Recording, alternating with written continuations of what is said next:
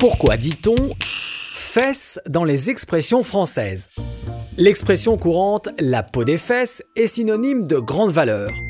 La peau l'est aussi chez les auteurs comme Alphonse Allais, qui au XIXe siècle écrivait coûter la peau dans le même sens.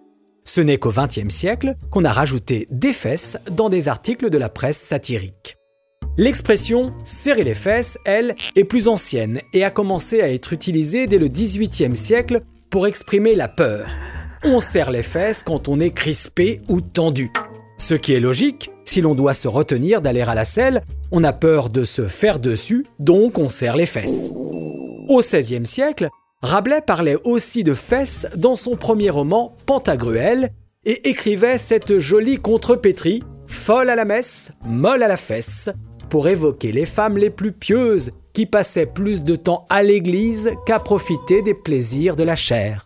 À la même époque, on a commencé à parler de fesse Mathieu pour évoquer un usurier. Dans ce cas, on ne parle pas de la fesse, mais du verbe fesser, qui signifiait battre avec des verges. Les verges étant des morceaux de bois servant dans cette expression à frapper Matthieu, l'un des apôtres qui, avant de se convertir, était créancier. Donc, fesser Saint Matthieu au XVIIe siècle, c'était pratiquer l'usure. Avec le temps, un fesse Matthieu est souvent considéré comme avare avant même d'être usurier.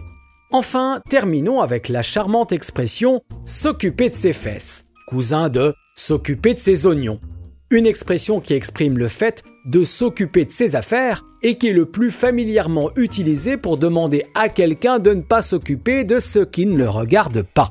Bref, je vous laisse vous occuper de vos fesses et je vous dis à bientôt.